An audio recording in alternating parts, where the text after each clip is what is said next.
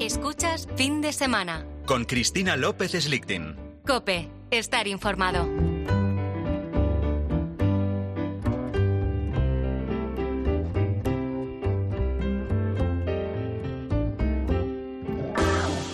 ¿Cómo afecta TikTok Sí, sí, la red de pequeños vídeos que se ha hecho tan popular, sobre todo entre los jóvenes, al cerebro. Es sorprendente que haya una relación directa entre el uso de las redes y la configuración fisiológica del ser humano. Vamos a preguntarle a Marían Rojas Estapé, nuestra querida Marían, buenos días. Buenos días, Cristina. Eh, sacas un tema que, bueno, todos los que nos escuchan saben lo que es TikTok, que son estos vídeos cortitos en la aplicación.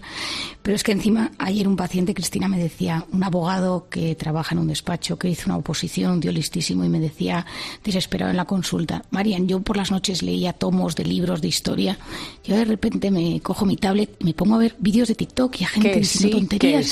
¿Qué, me está pasando? Marian, ¿esto es esquizofrenia o qué es? No me decía ayer el, el pobre desesperado. Y entonces se lo expliqué. Por eso te dije, hay que hablar de este tema, ¿no? Le dije, te voy a explicar por qué de repente TikTok ha invadido nuestra vida y tiene el impacto de que en un momento libre decides ver TikTok. Y en vez de ponerte a leer un libro, a resolver un problema o a hablar con alguien, pues eh, es como el Candy Crush parecido. Pero ¿por qué tiene este, el, TikTok este efecto? Entonces, bueno, lo primero es saber que hay, yo creo que hay tres características de TikTok que son claves. La primera es que son vídeos cortos, muy cortitos, de segundos, un minuto máximo, yo creo que tiene dos minutos. Luego, todo está personalizado. Esto es clave. Es decir, a ti, si a ti no te interesa la geopolítica, no te van a poner geopolítica. Si te interesa la cocina, los bailes, eh, la ropa, el maquillaje, da igual lo que sea, pero lo que tú hayas puesto que te guste y donde tú hayas dedicado unos instantes a prestar atención, lo registra el algoritmo que tiene TikTok y entonces te empieza a poner cosas relacionadas con eso, ¿no? Con ese tema. Si tú ves unos vídeos de motivación, te empieza a poner vídeos de motivación. La gente dice, uy, qué curioso, siempre me pone, no, no, no, esto no es curioso, esto está diseñado para ser así. Y lo tercero es que van uno tras otro, uno tras otro. O sea, no hay un espacio ni para la reflexión, ni para parar, ni para... Y entonces es dopamina y dopamina, gratificación instantánea, dopamina. Y eso, esto que vemos, es luz, sonido y movimiento. Entonces se mueve y entonces hay luz y entonces hay movimiento y entonces hay un baile, entonces hay coordinación y hay cuatro niños bailando y tres, no sé qué. Y entonces han elegido el tema por el que tú sientes debilidad, te lo cuentan como a ti te gusta y una y otra vez experimentas satisfacción tras satisfacción. Pero claro, muchos de nuestros oyentes dirán, bueno, pues si te gusta, bueno, claro, pero entonces esto qué pasa, que esto tiene una afectación en el cerebro. Lo primero es que modifica el sistema de recompensa y esto es importantísimo, sobre todo en nuestros jóvenes, que lo que queremos es crear, crear entre comillas, un buen sistema de recompensa en sus cerebros. ¿Qué significa el sistema de recompensa? Es yo quiero algo, lucho por ello y lo consigo. Y entonces yo voy generando hábito de voluntad, hábito de esfuerzo, hábito de constancia, hábito de orden. ¿Qué pasa? Que si yo todo el rato quiero sentir algo y soy un drogodependiente emocional, soy un tío adicto a sentir constantemente algo, me meto en TikTok porque siempre voy a sentir algo, porque está diseñado. Y encima, si no te gusta, plup, pasas el dedo, la siguiente, plup, pasas el dedo. Entonces te puedes pasar horas viendo vídeos. Esta mañana, eh, ayer veía una paciente que ve todo el rato vídeos de risa. Entonces está una hora, dos horas, tres horas viendo vídeos de risa y el que no le gusta, pues lo pasa. Entonces, tu sistema de recompensa que es importantísimo, que es el que tolera la frustración, el que sabe posponer la recompensa, es donde está el núcleo de la fuerza de voluntad. Es decir, a mí me apetece comerme eh, este chocolate, yo ahora mismo no me lo como porque no me conviene, porque estoy a dieta, porque tengo resistencia a la insulina o porque no me conviene tomar tanto chocolate. Pero para que yo sea capaz de decir que no es chocolate y quien dice chocolate es alcohol que, o es cualquier droga o lo que sea que no me conviene, yo necesito haber reforzado mi sistema de recompensa, haber educado mi sistema de gratificación y saber decir que no y saber posponer la recompensa. Si yo todo el rato le doy a mi cerebro dopamina, dopamina, dopamina, yo me intoxico de esa dopamina, que es la hormona del placer que me genera un enorme vacío, una enorme tristeza y una nula tolerancia a la frustración. Es decir, cuando algo no sale como yo quiero, y esto lo estamos viendo en los jóvenes, Cristina, ya te lo he dicho algún fin de semana, con muchísimos problemas de ansiedad, de depresión, de rabia y de inestabilidad emocional. Porque claro, Cristina, la vida tiene muchas cosas que no nos gustan. En la vida pasan cosas malas. De repente el chico que te gusta no te, no te hace caso. Eh, tu amiga te, se pelea contigo. Sacas malas notas. Eh, en tu casa hay peleas. Entonces, o aprendes a gestionar la frustración poco a poco o si no, tu cerebro te pide TikTok. Digo TikTok, Instagram y tal, y en este caso estamos hablando de TikTok. Sí, pero me da la impresión de que ese mecanismo también está detrás de quien anda enganchado a las redes de relaciones, Tinder, Mythic, quien eh, continuamente busca Twitter en los ratos libres, en las colas, en los autobuses. Eh, quiero decir que es un mecanismo de recompensa que se repite en las redes sociales.